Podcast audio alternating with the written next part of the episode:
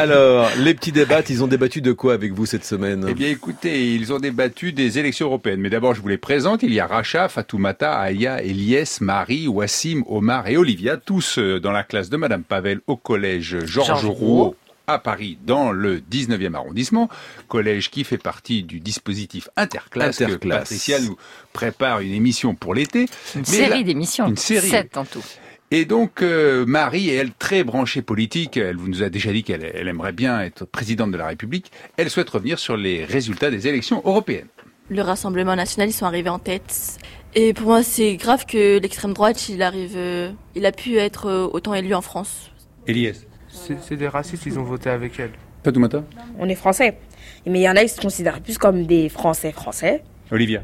Ouais, mais moi je trouve euh, les Français français qui, qui votent euh, pour eux, ben en fait ils sont égoïstes, ils pensent même pas euh, aux gens qui font galérer autour, genre, euh, enfin les autres origines là. Omar. Les Français français, ils sont pas tous racistes. C'est vrai que la plupart, ils sont racistes, mais on peut pas savoir s'ils sont tous racistes. Marie. Pour moi, on est tous français parce qu'on est né en France.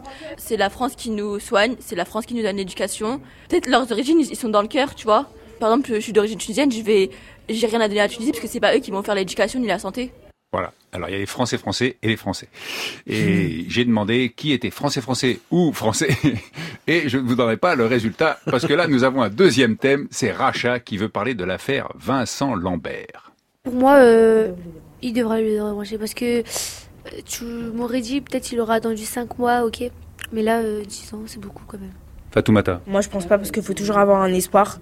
On ne sait jamais s'il y a un miracle qui arrive. Marie. 10 ans, c'est quand même beaucoup et on sait pas quand il va se réveiller. Olivia. 10 ans quand même, euh, il y a des gens ils sont beaucoup plus longtemps dans le coma, euh, genre euh, 20 ans, 50 ans et tout. Non, je pense pas 50 ans, mais longtemps, donc euh, enfin je vois pas pourquoi faut le débrancher et tout, mais après c'est ses parents, c'est eux qui décident, mais moi je trouve que c'est pas bien quand même. hein. Ah, Tu penses que c'est les parents qui décident ou la femme qui doit décider C'est ses parents parce que c'est eux qui l'ont donné naissance, c'est eux qui se sont pris du mal à s'occuper de l'enfant toute leur vie et normalement, enfin, ceux qui décident à... Elias. Si ta femme est t'aime, c'est-à-dire elle veut tout le temps rester, elle doit rester avec toi, te protéger. Bah moi je dis sa femme elle l'aime pas. Marie. Après, c'est dur de t'aider la vie à quelqu'un, mais peut-être pour lui, c'est pas une vie d'être dans le coma. euh. Peut-être c'est même encore, euh, ça le fait plus souffrir. Olivia. Ouais, mais moi perso, si j'étais dans le coma et tout, quand je me réveillerais, après longtemps, bah, je voudrais qu'il y ait ma femme à mes côtés. Si je vois ma- ma femme, elle est pas là. Enfin non, mais mon homme plutôt, parce que je suis une fille. Mais par exemple, disons que je, me suis- je suis dans le coma pendant 20 ans et qu'après, quand je me réveille et tout, on me dit, ouais, euh, il y a 10 ans, ma femme, mon homme, il a voulu me débrancher et tout. euh, ben moi, ça me fera euh, du mal. Et déjà, j'ai souffert pendant 10 ans et en plus, euh, je sais ça, bah ça c'est pas. Fatoumata. Moi, je comprends pas. Si euh, elle, pour elle, c'est dur de supporter, bah, elle part. Ses parents, ils restent avec euh, leur fils euh, branché. Omar. Puis cette personne, elle est pas consciente, mais on a l'impression que chez cette personne, le temps il passe tellement vite qu'il sait pas ce qui s'est passé en fait. Il sait pas qu'il était 10 ans dans le coma. Pour lui, il est pas. C'est comme s'il était une semaine dans un lit où il sait pas ce qui s'était passé. Marie. Si il a dit que si un jour il était dans un état végétatif, il voulait se faire débrancher, c'est son droit. Sa femme, elle a un peu raison parce que si lui, il a pas envie, pourquoi on va le forcer à rester dans un état végétatif Et dans le cas de Vincent Lambert, il n'y a pas d'espoir médical, c'est surtout ça. C'est ça. hein. Et puis euh, surtout, euh, on parle de débranché, mais c'est ça le- la, la spécificité, c'est qu'il n'y a pas d'assistance respiratoire. Il, il- il respire euh, tout seul. C'est juste qu'on on le nourrit et ça veut dire qu'il faut arrêter de le nourrir. Et d'ailleurs, pour une fois, il y a Madame Pavel qui est là. Et comme vous êtes toujours fan de Madame, Madame Pa- Pavel. Eh oui, Madame Pavel. Charmante Madame Donnons la Pavel. parole à Madame Pavel. C'est assez étonnant de les voir euh, dire que les parents, c'est hyper important, parce qu'ils sont les premiers à désobéir et à se positionner contre leurs parents. Et ensuite, euh, Elias disait, on peut pas le laisser, il y a l'espoir, c'est vrai, mais il faut aussi se dire que euh, on peut aussi laisser quelqu'un partir par amour. Voilà, c'était le petit commentaire de Madame Pavel. Bienvenue. Mais Bienvenue Madame Pavel et merci pour votre accueil chaque semaine. Et maintenant, elle m'a Omar. dit qu'elle en avait assez. hein. Elle en a assez, Elle elle en en peut peut plus, plus de non, elle en vous. peut plus. Eh, vous, vous parlez, vous aurez plus de temps pour votre chronique, Patricia. Alors, Omar souhaite parler du transfert d'Eden Hazard de Chelsea au Real Madrid pour une somme énorme.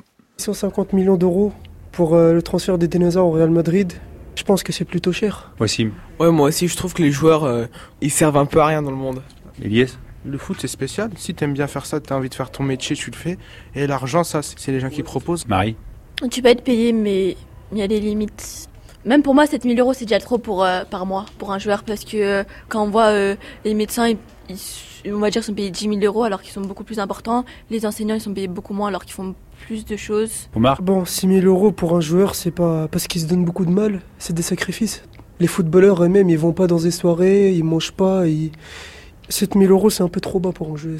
pour un joueur de, qui joue pas très très bien, 50 millions. Cin- 50 000, pardon. Marie Tes parents, je pense, on va dire, gagnent 50 000 euros peut-être en un an ou deux. Tu vas lui donner 50 000 euros par mois, alors qui, même les médecins, ils sont moins payés. Non, toutes les personnes qui travaillent dans la fonction publique, dans les hôpitaux, qui font des gardes, ils sont payés le SMIC. Et je pense qu'il y a beaucoup plus de sacrifices quand t'es infirmière, docteur ou bien d'autres métiers que quand t'es footballeur. Par exemple, même le président, il est moins payé. euh, il y a- il y a- franchement, il y a des limites. Elias Il sert à rien le président.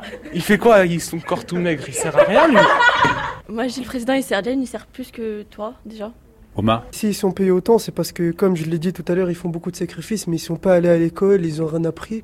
Donc forcément, fait qu'ils gagnent leur vie. Elias T'as un menteur. Il y en a, ils sont partis à l'école. Ils- Ça se prouve, ils, ont, ils sont diplômés.